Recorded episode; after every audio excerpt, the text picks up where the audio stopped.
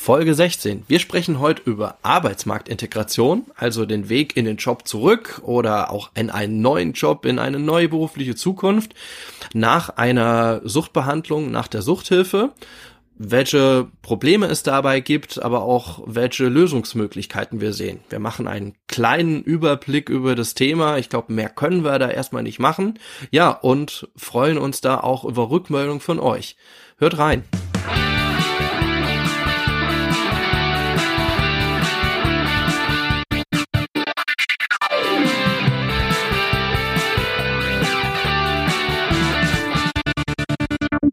Willkommen bei Freiheit ohne Druck. Und wir sind wieder zu zweit am Mikro. Also auf der anderen Seite von mir, da sitzt der Mark. Hallo.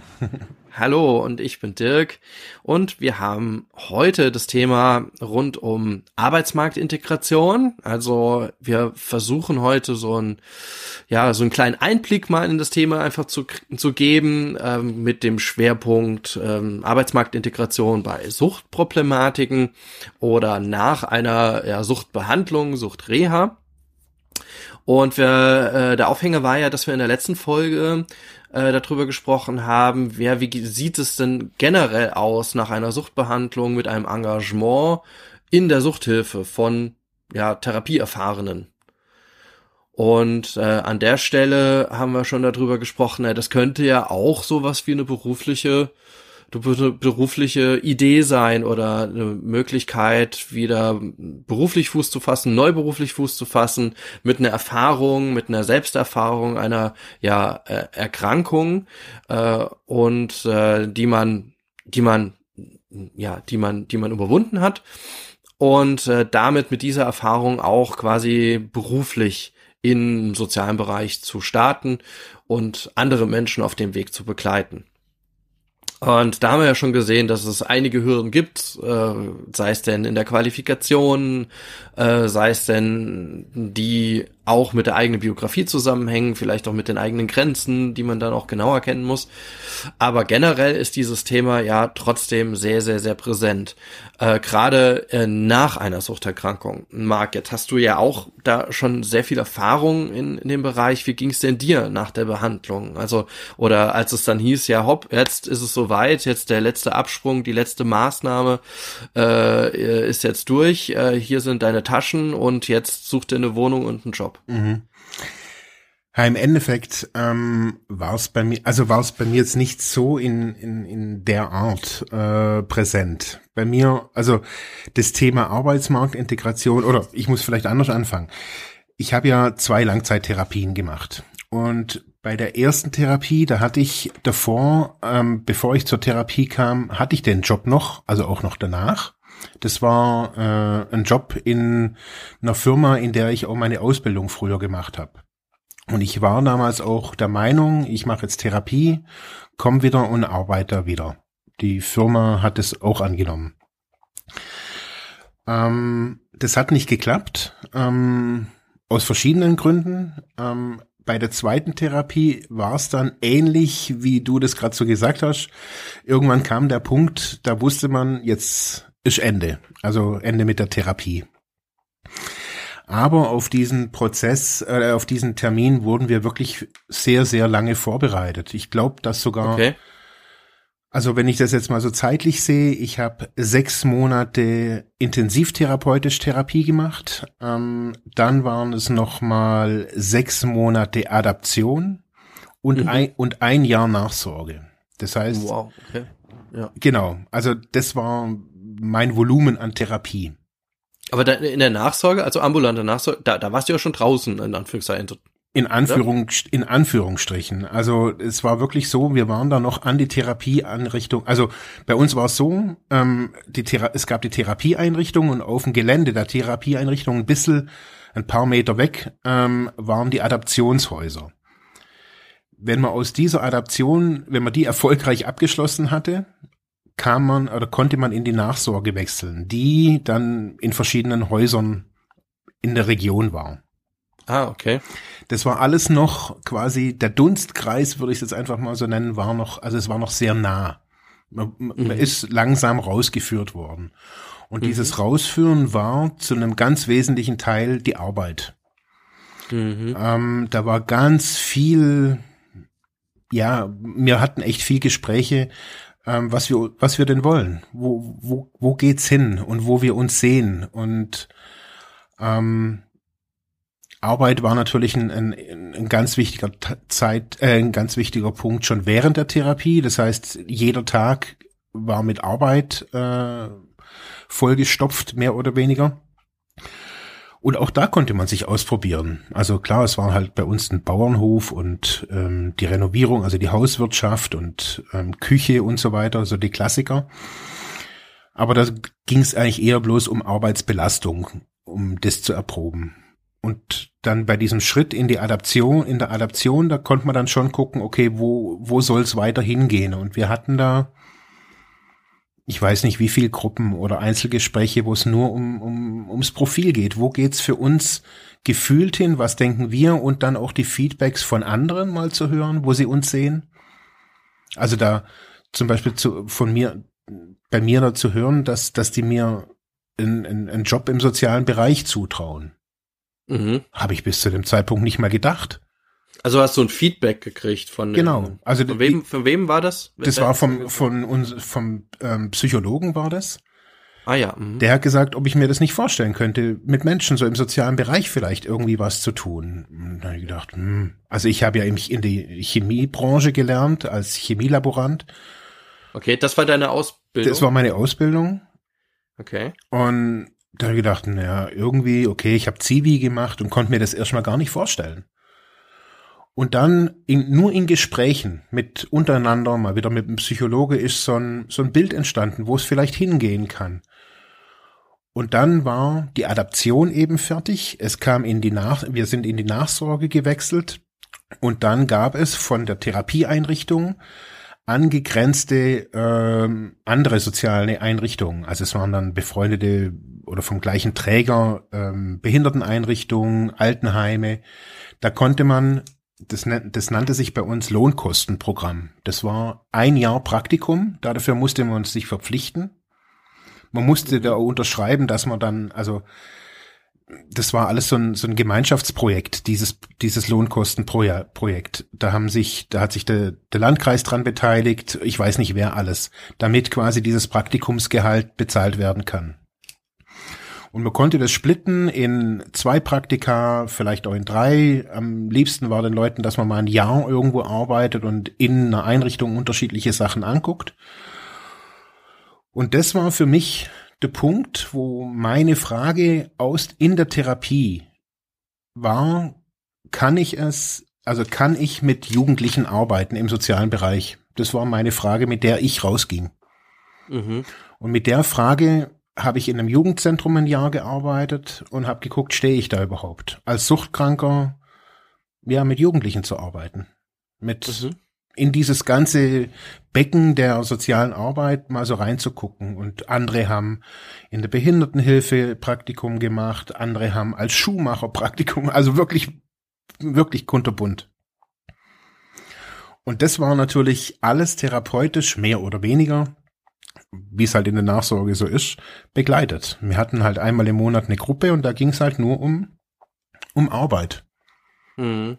Und wie fühlen wir uns? Geht, ist es das, was, was richtig ist? Äh, wie kommen wir mit diesem Sprung auch ins, ins normale Arbeitsleben, also raus von, von diesem ja, von, von den Arbeitsbereichen der Therapie wieder ins Normal ist, also so ein bisschen normal.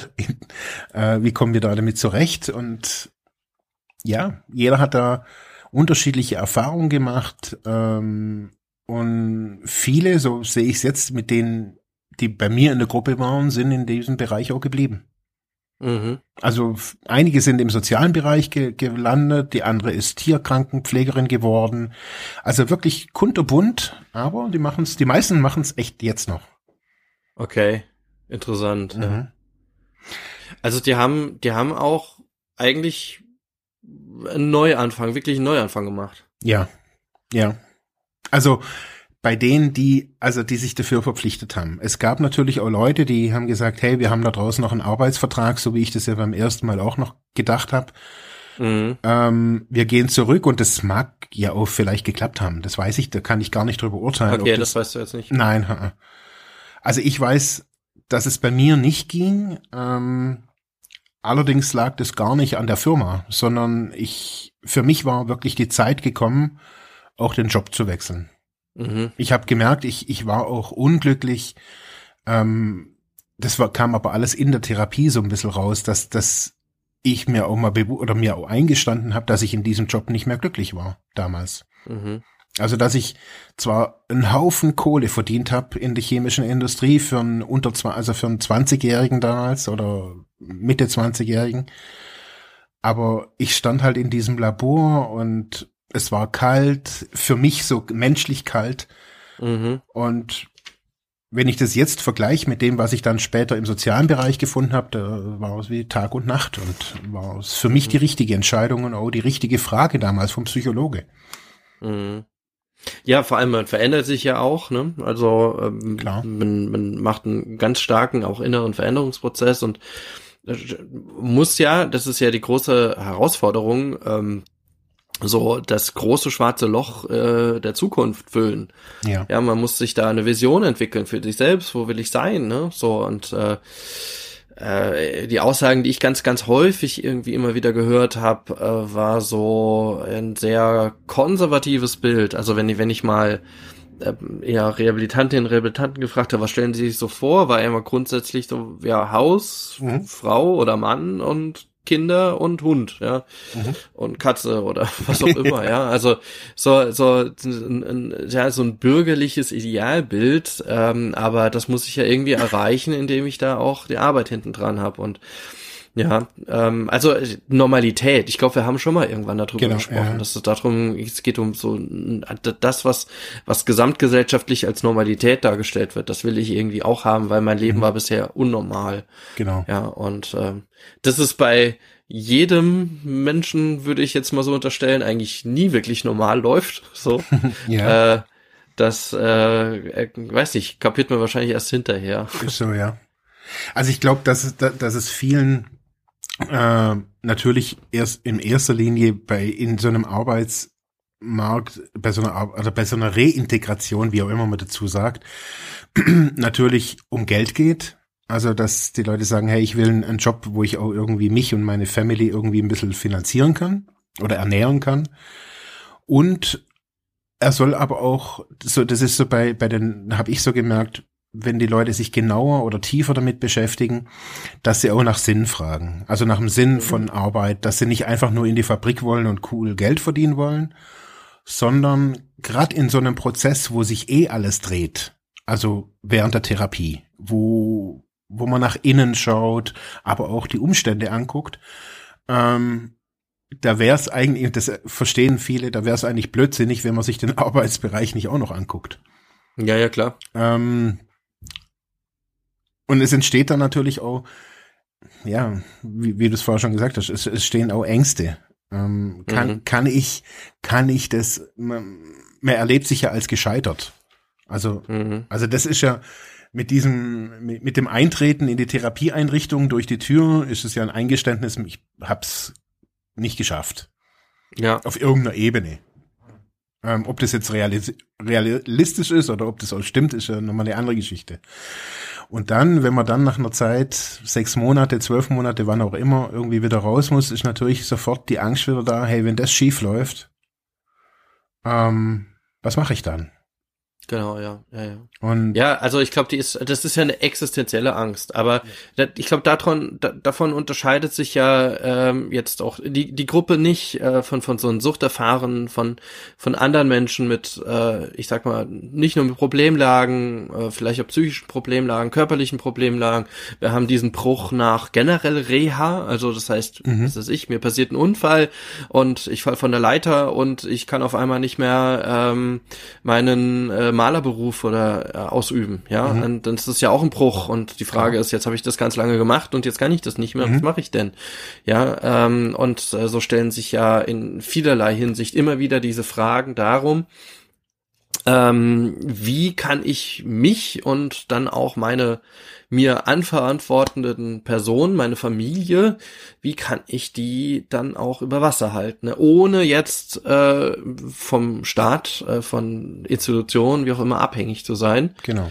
Und vor allem äh, auch so äh, halt ernähren meine Familie, dass sie, äh, dass sie selber halt auch Chancen hat. Ja, das, ähm, das sagt unser Arbeitsgesellschafts äh, Arbeitsgesellschaftssystem nochmal. Mhm. Ähm, und das ist, glaube ich, durchgehend angstbesetzt. Mhm. Also das habe ich das habe ich, äh, während ich an meiner Dissertation gearbeitet habe, auch in Interviews äh, gehört. Äh, das ist dieser, dieser Wiedereinstieg nach einer langen Arbeitslosigkeit oder einer längeren Phase der Nichtbeschäftigung ähm, ist einfach ein zentraler Bruch. Mhm.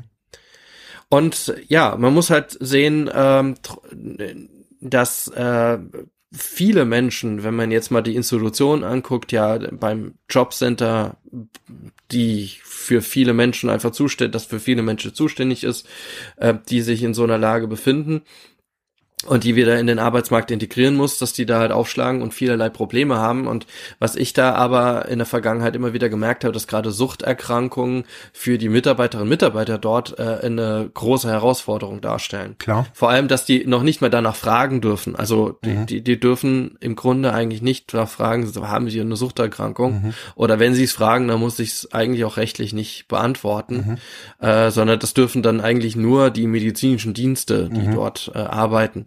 Aber so im, im direkten Gespräch muss ich das auch nicht sagen. Ja, ich kann es aber auch verschweigen. Aber das ist ja wieder ein Problem, wenn wenn meine eigene Erkrankungsgeschichte doch so großen Einfluss auf die Reintegration hat oder auch meine Berufsentscheidungen, äh, dass ich es eigentlich sagen muss. Mhm. Äh, betrifft zum Beispiel so, wenn, wenn bei dir es so wäre, ne, wenn, wenn du mit deinem Lebenslauf nach deiner ersten Reha wahrscheinlich dahin gekommen wärst und du deine fertige Ausbildung hast, als Chemie, Chemielaborant war das, ne? Mhm. So. Ähm, und dann würden dich natürlich direkt fragen, naja, Chemielaborant, gibt's genug Jobs vielleicht hier in der Region? Und dann auf wie, was brauchen sie, um da wieder einzusteigen? Genau. Und man halt selber sagt, ne, eigentlich will ich das nicht. Und äh, dann komme ich ja schon eigentlich herein, begründen zu müssen, warum. Klar. Weil äh, rein nach Aktenlage ähm, es auf der, auf der Hand liegen würde, da vielleicht wieder an der Qualifikation anzuknüpfen. Das war, um ganz ehrlich zu sein, das, da ging's um viele Jahre später, das war, glaube ich, acht Jahre später, das war kurz bevor wir uns kennengelernt haben, mhm. als es bei mir um Studium ging, ähm, habe ich auch geguckt, wie kriege ich das überhaupt irgendwie finanziert, weil ich war ja schon kurz vor 30 und BAföG, alles war schwierig. Mhm. Und da sagte mir das Arbeitsamt, ja, mit ihrem Job sind sie doch vermittelbar. Mhm. Da sage ich, ja, aber den habe ich ja jetzt seit über zehn Jahren nicht mehr gemacht. Und sagt sie, das ist ja egal. Ich hätte ihn hier, hat sie mir sofort irgendwie, irgendwie fünf Stellen gehabt und sagt, sie, ich kann das nicht mehr machen. Und ja, dann muss man das aber erstmal über einen medizinischen Dienst abklären. Genau, ja. Und wo ich gedacht habe, also natürlich kam dann schon raus, also dass es nicht funktioniert, aber das war sofort, muss ich, also, dann habe ich gedacht, was, jetzt muss ich hier wieder in die Chemieindustrie oder was? Und wie ging's dir da? Das war, also mir, das war echt schrecklich. Also die, ja. ich, ich habe echt Panik gekriegt, dass ich, dass ich nichts, also dass ich die Träume, die ich mir oder die diese Ziele, die ich mir erarbeitet habe, dass die quasi ja. durch die Bürokratie zerstört werden. Mhm, mh. Hatte ich ja, un aber, unglaublich Angst, ja. Genau, und äh, das muss man allerdings wissen, wenn ich mich äh, in so eine Beratung begebe. Und das ist nun mal in Deutschland die zentrale Beratung für, für diese Fragen, kann man sagen mittlerweile, äh, dass die Mitarbeiter, die da vor Ort sitzen, die haben, was weiß ich, wie viele hundert Fälle ähm, genau. und äh, die sehen dich oder die, die da hinkommen, äh, mal kurz mhm. und das ganze System ist so jetzt mittlerweile auch digitalisiert, aber das ist so prozesshaft gesteuert mhm. äh, mit klaren Vorgaben, äh, dass denen gar keine andere Möglichkeit bleibt, als einfach zu gucken, also Ziel, also eines dieser Ziele ist eine möglichst schnelle Arbeitsvermittlung. Genau. Das ist ja auch, also im Sinne des sogenannten Kunden, der Kundin, so wird's ja auch genannt dort, mhm. äh, dass man relativ schnell wirklich wieder einen Job hat und dann wird auch an die Solidargemeinschaft appelliert. Das ist ja ein Gesetzestext, also die mhm. arbeiten ja an, auf der Grundlage des SGB II, da steht das ja auch so drin, möglichst schnell vermitteln und am Ende auch äh, von der Solidargemeinschaft her gedacht, nicht so lange Geld vom Staat beziehen. Genau. Ja? So, die Schröder-Reform von damals. Mhm. So, und ähm, das heißt, das, was auf dem Tisch liegt, eine Aktenlage, wenn da ein schneller Vermittlungserfolg wahrscheinlich ist, das, es gibt da sogar Tools, die das ausrechnen, mhm. ähm, und, ähm, und dann wird darauf vermittelt, egal was man will. Und wenn man jetzt begründet aus seiner eigenen Biografie heraus sagt, ja, aber das sieht vielleicht auf der in der Akte so aus und ich mag auch diese Qualifikation haben, aber ich will und kann das nicht.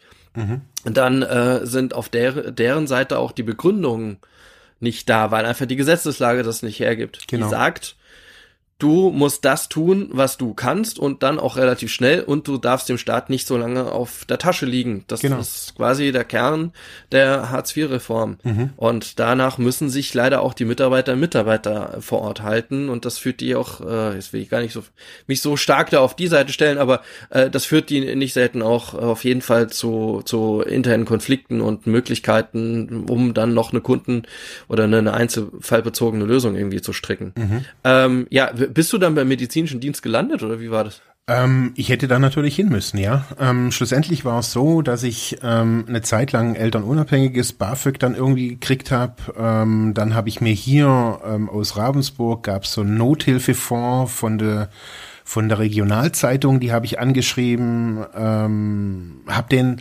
schlussendlich habe ich den eigentlich nur meine Ziele erklärt, dass ich studieren möchte und woher ich mhm. komme und dass ich suchtkrank bin, dass ich keine Kohle habe und kein Anrecht auf Geld und dass ich weder Hartz IV oder Arbeitslosengeld II berechtigt, noch eins berechtigt, also eigentlich bin ich gar nichts berechtigt, weil ich ja studieren oder in die Schule gehe oder weit, ja, weiterbilden ja. möchte. Ja. Und ich war in einem permanenten Graubereich und dann habe ich mich wirklich mit Spenden und ein bisschen Arbeiten nebenher, das die erste Zeit vom Studium ja durchgeschlängelt. Eieiei. Aber, also eben, also mich hat es natürlich auf einer Ebene stark gemacht. Das kann man jetzt alles irgendwie sagen, ja, der Herr Hasselbach ist da natürlich extremst resilient geworden dadurch. Ja. Aber ich weiß, was, also das waren, ich habe bis zum bis zum Erhalt meines Stipendiums während dem Studium hatte ich dauerhaft Existenzängste und auch Ängste vorm Rückfall. Das war, das war so krass. Und das war nur begründet, wird das jetzt übernommen oder wird es, oder werde ich gezwungen, wieder in, in diesem alten Bereich zu mhm, arbeiten? Mhm, mh, Also das weiß ich noch, ich weiß es noch, als wäre das gestern gewesen, wie viel Panik. Ich, ich hatte richtig teilweise so richtig, ja. jetzt nicht Attacken, aber ich wusste nicht, woher kommt die Kohle. Ich wusste nicht mal, wenn das Arbeitsamt schreibt, wie komme ich zum Arbeitsamt, weil ich keine, mhm. keine Kohle hatte. Und dieses Ziel, also zu studieren, also das war dann so verrückt. Ich habe mir gedacht, okay, dann mache ich halt, studiere ich doch nicht. Dann gehe ich einfach nur auf die Schule hier und mache eine Ausbildung als Jugend- und Heimerzieher. Mhm. Das habe ich, da habe ich mich dann auch parallel beworben und dann sagte dieser Schulleiter von damals, ich habe ein zu schlechtes Realschulzeugnis. Dann sage ich, sie, das ist 20 Jahre alt. dann sage ich, was soll, was soll ich mit, damit jetzt machen? Dann sagt er, ja, ich soll dann den Abschluss nochmal irgendwie nachprüfen, nachholen. Dann sage ich, was? Dann sage ich, sie, ich habe einen Realschulabschluss und der ist nicht schlecht. Ja, aber für ihn reicht's nicht. Und, so, alles, und das war, das sind reale Hürden ja. gewesen. Ja, und, und genau das, so funktioniert unser System. Also das ist diese permanente Entwertung von Qualifikationen. Genau. Ähm, äh, auch nachträglich. Also mhm. ähm, das heißt, man macht irgendwann mal einen Abschluss. Ich meine, jeder weiß, wenn er die Schulzeit durchlaufen hat, war man wirklich froh, wenn ich irgendwie da mal einen Abschluss gehabt habe, wenn man überhaupt einen Abschluss hat. Ja, und egal, ob der gut oder schlecht ist.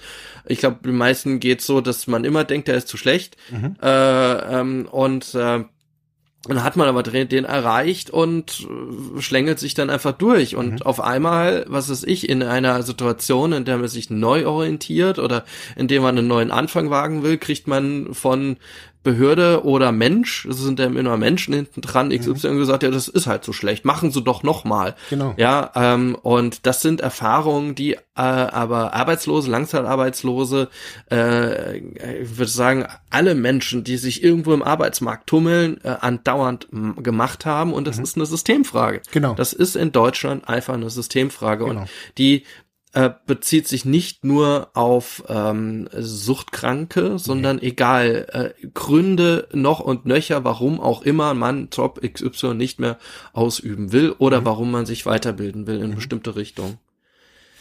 Das sind reale Ängste, genau. ja. Ich, ich also ähm, in, in der Suchthilfe diskutiert man ja, wenn man mal auf dahin schaut, was bräuchte man. Ne? Jetzt hat man mhm. genau, äh, äh, genau, wenn man jetzt mal schaut, was was was bräuchte man dann für dich oder wie auch immer. Mhm. Hätte ich aber als erstes eine Frage, dieses Projekt, in dem du warst, dieses Nachsorgeprojekt, mhm. ja, gibt es das denn noch? Weißt du das, ob ja. es das noch gibt? Mhm, ich, ja, tatsächlich. Ja. Mhm. Hat sich bis heute gehalten? Ja. Weil die Realität ist eigentlich die, äh, jetzt, wenn man in die Suchtlandschaft schaut, äh, und äh, äh, da stoße ich immer wieder drauf, dass Konzepte aus den 70er, 80er Jahren existieren, äh, die mal Projekte gemacht haben. Äh, manche sind vielleicht noch bis heute aktiv, viele aber auch nicht mehr, weil das einfach immer nur so Kurzfristfinanzierung waren. Von wem auch immer, das mhm. war mal eine Landesfinanzierung, mal eine kommunale, mal ein Bundesprogramm, äh, mal haben die Verbände sich stark gemacht, dann gab es halt mal Verträge Y für mhm. ein bisschen Geld, der konnte mal eine Werkstatt aufbauen oder oder. Aber viele dieser Projekte sind halt mittlerweile nicht mehr da. Und ähm, ich darf ja auch am ähm, FDR, also im Fachverband Drogen- und Suchthilfe e.V., äh, darf ich ja über den Vorstand auch in der Arbeitsgruppe ähm, Arbeits, Arbeit und Bildung mitarbeiten, also die sich genau mit diesen Fragestellungen Arbeit, Bildung in der Suchthilfe beschäftigt. Ähm, und da äh, sitzen auch erfahrene Kolleginnen und Kollegen drin, die dann genau das auch sagen. Also man schlängelt sich seit ganz langer Zeit anhand von Projekten, Projektleitfäden, so ähm, von ja kleiner Lösung zu kleiner Lösung, mhm. aber nichts Nachhaltigen. Und die Fragen, mit denen wir uns heute uns noch beschäftigen, bei allen ähm, gesetzlichen Änderungen, die in der Zwischenzeit ja auch erfolgt sind und so Sozialsystemänderungen, aber es sind noch genau die gleichen, ja. Mhm. Äh, wir brauchen genau das, was ich glaube, das ist so wirklich ein schönes Beispiel, das du genannt hast. Wir brauchen diesen leichten Übergang, wir brauchen einen geführten Übergang von einer suchttherapeutischen äh, Behandlung, von der, ja, oder Suchthilfebehandlung, Beratung, Hilfe, ähm, in Überführung in dieses System des Arbeitsmarktes, ja. Da müssen verschiedene Systeme zusammenarbeiten, ähm, ähm, und äh, das tun sie einfach nicht, ja. Äh, weil einerseits das Suchthilfesystem so exklusiv ist, mhm. wie es ist, oder ja, also oder inklusiv, was auch immer man, wie man das nennen will, aber es ist ein sich abgeschlossenes System, das aber trotzdem systemübergreifend arbeitet, ähm, über verschiedene Gesetzestexte hinweg. Ähm, aber nichtsdestotrotz hat man irgendwie das Gefühl, dass man, wo man hinkommt, sei es in die Arbeitsmarktintegration, Jugendhilfe oder wo auch immer, ist Sucht immer was ganz Spezielles und dann brauche ich spezielle Lösungen. Mhm. Und äh, ja, da äh, ist einfach die Situation, dass man, ähm, dass man eben genau diese speziellen Lösungen leider nicht so vorfindet, sondern für die Menschen, die aus Suchthilfeeinrichtungen kommen, ist eben ähm, die also flächendeckend nicht diese Lösungsansätze gibt. Ja. Ja, das, das betrifft andere Klientengruppen äh, ebenfalls. Also wir hatten Klar. mal über Kinder aus suchtbelasteten Familien gesprochen, da ist das ein ähnlicher Fall, ja, äh, noch, noch in einer gewissen anderen Dramatik, ja, aber ähm, über, immer da, wenn es über ähm, systemübergreifende Hilfen geht, äh, wird es mit der Suchthilfe irgendwie schwierig in Deutschland. Mhm. Ja, ist, ist auch so. Also ich sehe auch, man, wir haben jetzt hier in der Region rund um Ravensburg sind es, glaube ich, vier, vier Suchtkliniken, also so im, im weitesten Kreis. Ähm, und jede hatten, also auch für diesen Bereich, ein unterschiedliches Konzept. Mhm. Und also ich weiß, dass dieses Lohnkostenprogramm, ich weiß gar nicht, wie das offiziell heißt, äh, ein sehr exklusives Programm war. Das haben die uns auch gesagt. Das ist keine Selbstverständlichkeit, dass man hier einfach mal so ein bisschen Praktikum machen kann und auch noch Geld dafür kriegt. Mhm. Weil Übergangsgeld, also die Zahlung der DRV, ist da einfach Ende nach der Adaption. Ähm, und wir haben, ich weiß gar nicht mehr, wie viel Geld, aber man, wir haben, ich habe da, ich konnte meine Kosten decken, also ich konnte meine Miete in dem Nachsorgehaus bezahlen, ich konnte mein, wir haben nicht dick gelebt, aber jeder konnte ein bisschen, ja, hatte ein bisschen Geld zum Leben und konnte Erfahrungen machen. Aber das war jetzt kein 1-Euro-Job, oder? Nein, nein, nein. Das war. War das SGB II? Weißt du das irgendwie? Ich, ich SGB weiß nicht, wie das, ich, also ich, ich mach, Oder ihr wart bei dem Träger angestellt? Nein, nein, ich hatte einen Vertrag, also ich habe ja dieses Lohnkostenprogramm in dieser Ergotherapiepraxis gemacht. Ich hatte einen Vertrag ja, ja. mit denen. Okay. Ich habe von der auch das Geld gekriegt und sie hat vom Landkreis irgendwas zurückgekriegt. Das weiß ich aber nicht, wie viel. Okay. Da hatte die Einrichtung ja. hatte damit nichts mehr zu tun. Okay. Die haben das bloß quasi äh, so Art angebahnt und äh, man muss dazu sagen, der Boden, also ich, das war ja im Bodenseekreis in Deutschland. Der Bodenseekreis ist nochmal ein bisschen sehr, also ein bisschen speziell, weil Friedrichshafen, ähm, in Friedrichshafen ist die große, äh, der große Konzern ZF an, angesiedelt mhm. und finanziert mit den Einnahmen der ZF äh, über eine Stiftung fast den kompletten Sozialhaushalt in, im Bodenseekreis. Ja, das heißt, ja. ja. Das heißt, diese Stadt ist natürlich bombenreich und kann sich natürlich auch echt viel leisten in dem, in, also, mhm. ja, um das einfach auch nochmal reinzuwerfen, nicht, dass da irgendwie ja, ja. Eine, eine Ab. Ja, ja, aber nee, das, ich glaube, woher äh, einfach die Gelder kommen, das hatte ich ja schon gesagt, das ist ja ganz unterschiedlich, genau. ja. Äh, aber äh, hört sich für mich so an wie so ein passiv-aktiv-Transfer, so mhm. äh, was in, in der Fall, also heißt ähm, ähm, äh, ähm, äh, passive äh, mit äh, passive ähm, wie soll man sagen, äh, Sozialgelder, mhm. ja, also dass man nicht, nicht zum Amt geht und kriegt ein passives Sozialgeld und muss dafür irgendwas machen, mhm. äh, sondern dass man tatsächlich einen Job hat genau, und dieser quasi durch den, durch die öffentliche Hand mitfinanziert wird und man eigentlich als, als Beschäftigter jetzt da keine andere Rolle oder wie auch immer hat. Genau. Ja, das, so, ich sag mal, mit eben mit einfach, einfacheren Worten umschrieben. Das mhm. ist das, was das meint. Und das ist ja vollkommen okay. Also das ist ja, glaube ich, auch die, die Reise, wo sie hingehen muss. Das sehen wir in dem Programm Soziale Teilhabe, das wir seit Anfang des Jahres haben. Also äh, ja auch ich flächendeckend und Deutschland. Das ist ja aus diesem ESF-Programm für Langzeitarbeitslose, so ein Bundesprojekt entstanden ähm, dass äh, man äh, als äh, langzeitarbeitslose Person die Möglichkeit hat, äh, in, in der Region bei bestimmten Firmen einfach Jobs zu bekommen. Da wird man ganz normal bezahlt, wird ganz normal angestellt. Und äh, diese Jobs sind dann äh, in abgestufter Form finanziert durch das Jobcenter oder mhm. ja, das kommunale Jobcenter, was auch immer vor Ort ist, ähm, äh, finanziert. Mhm. Und dafür sind jede Menge Mittel vom Bund bereitgestellt worden. Und das ist flächendeckend angelaufen. Äh, auch bei uns hier in der Region Südpfalz. Äh, wir sind da sogar als Träger mit drin. Das heißt, wir, wir, wir machen das Coaching für diese Menschen äh, vom Therapieverbund aus, äh, für den äh, Kreis Südliche Weinstraße und Landau. Also das heißt, alle äh, Arbeitslosen, Langzeitarbeitslosen, die hier so auf diese Weise mit integriert werden, die werden von uns dann quasi noch per Coaching begleitet. Uh, und uh, ja, also das sind so Modelle, glaube ich, die ganz gut gut für die Zukunft äh, auch auch schon bauen. Aber ja, ähm, ich glaube, dass so, so weit, dass wir sagen würden, jemand, der wirklich äh, offenes, ein offenes Beratungsangebot braucht und sagt, ich will offene neue, meine neue Biografie gestalten. Ich komme aus einer Krankheitssituation äh, und jetzt helfen sie mir mal und versuchen da das umzusetzen, was ich mir so da gedacht habe. Ich glaube, so weit sind wir leider nicht. Mhm. Da äh, reicht auch leider die Gesetzesgrundlage nicht für aus. Mhm. Ja. Ich glaube, ja, ich glaube, es gibt da wirklich noch, noch viel zu tun, aber ich glaube, man kann sich ja auch ähm, von anderen Bereichen, also so wie du es gesagt hast, so ob das die Jugendhilfe ist, die die straffälligen ähm, auch irgendwie Konzepte angucken. Also ich habe hab mir vor, vor einigen Jahren schon überlegt, warum gibt's hier eigentlich so wenig Bürgerstiftungen für solche Sachen eigentlich? Hm. Also eine Bürgerstiftung, wo jeder irgendwie da einzahlen kann und da diese Projekte der Kommune irgendwie unterstützt und wenn die Kommune oder der Kreis eben sowas jetzt zum Beispiel jetzt gerade bei euch oben äh, rund um um um Landau irgendwie finanzieren würde, ähm, man, so viele Leute sind es ja auch nicht. Das sind ja nicht die, die tausende Drogenabhängigen, die da irgendwie jeden Monat irgendwie in der Arbeitsmarkt vermittelt werden müssten aus der Region. Nee, ähm, das ist es nicht. Ähm, vielleicht um nochmal da, da so, ich sag mal, um so eine Brücke zu schlagen, auch nochmal zur, zur Suchterkrankung, mhm. äh, oder wo jetzt vielleicht da wirklich an bestimmten Stellen Probleme liegen.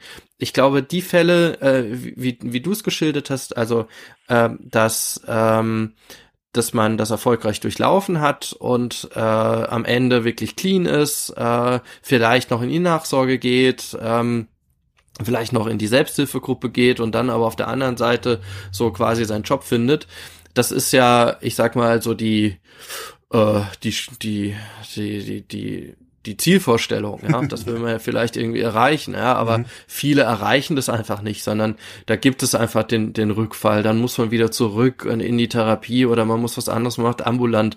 Äh, viele äh, substituieren, da wird das schon schon schwierig mit äh, dem Job, wenn äh, man halt kein Take-Home hat, also nicht äh, das Substitutionsmittel mit nach Hause bekommt. Ja, kein Führerschein jeden hat. Morgen genau, kein Führerschein hat, das kommt dazu, ja, was weiß ich, 50 Kilometer noch bis zum nächsten Arztpraxis fahren, also das, äh, das sind alles die Problemlagen, die da organisatorisch liegen, wo mhm. die, wo, wo, wo eine Suchterkrankung ähm, oder die deren Behandlung einfach Folgen hat, äh, für den Alltag, für die Alltagsbewältigung, die nicht mit den Anforderungen des Arbeitsmarktes übereinstimmen. Mhm. Und man dann einfach aufgrund dieser Lage, ähm, würde ich sagen, aus der Situation, also aus der Sicht der Adressaten diskriminiert wird am Arbeitsmarkt, mhm. ja, weil man eben nicht sagen kann, ich kann Schicht arbeiten, weil ich habe einfach keinen Führerschein, ja, und hier gibt's keinen ÖPNV, genau. der, der mich irgendwie richtig rinbringen will.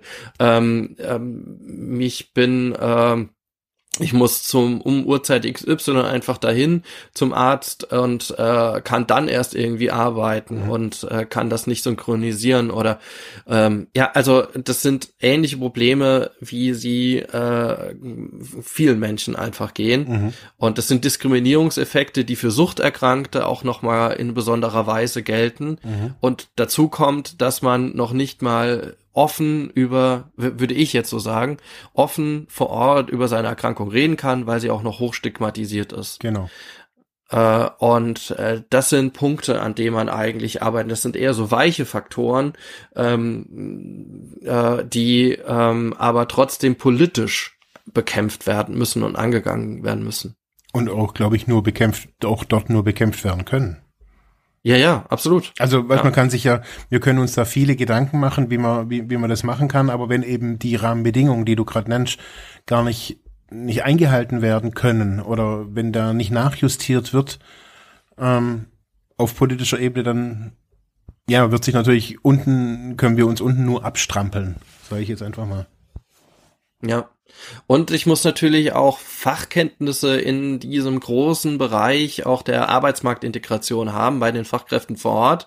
Ja, die müssen wissen, äh, nicht nur bei ähm, ehemals Suchtkranken oder Suchterfahrenen, ähm, wie gehe ich damit um? Vor allem natürlich Akutsuchtkranken, ne? die kommen ja auch da in die Beratung. Es kommen ja, ja nicht nur Menschen, die es geschafft haben, sondern Menschen, die es eben noch nicht geschafft haben, die noch voll drin hängen, ja, äh, die natürlich nochmal eine ganz andere Behandlung brauchen. Und äh, da sagt man immer, ja, geh zum Job, aber da, natürlich passiert da nichts, ja, ja. Ähm, oder nur in den seltenen Fällen.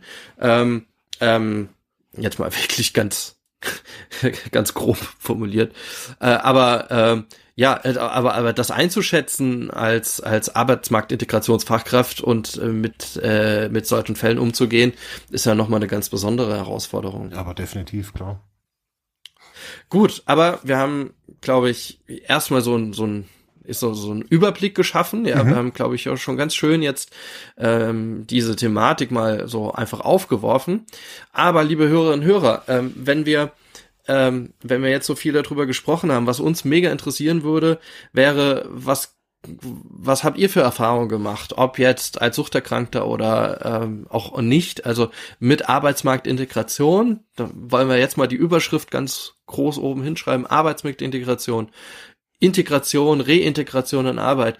Habt ihr da Volksgeschichten? Wo wurde euch geholfen? Ja, ähm, wie wurde eure Krankheitsgeschichte, wenn es denn eine gibt, ähm, äh, denn da reflektiert in diesem Prozess? Wie konntet ihr das bewältigen? Äh, und äh, ja, welche Erfolgsgeschichten gibt's da?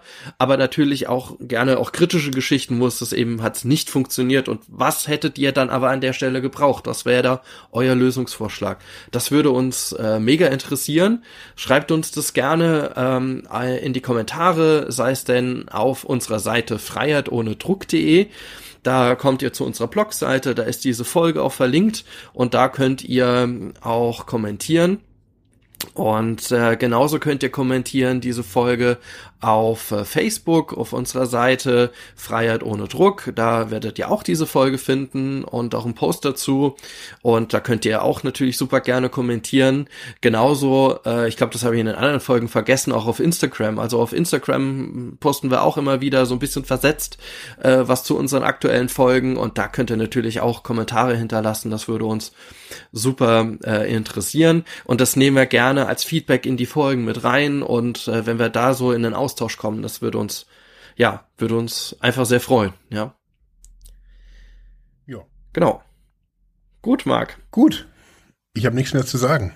Du hast nichts mehr zu sagen. Das ist, das ist immer so, wenn, wenn ich am Ende quasi äh, vorlege, äh, äh, habe ich das Gefühl, dass du dann einfach, einfach stumm bist oder erschlagen.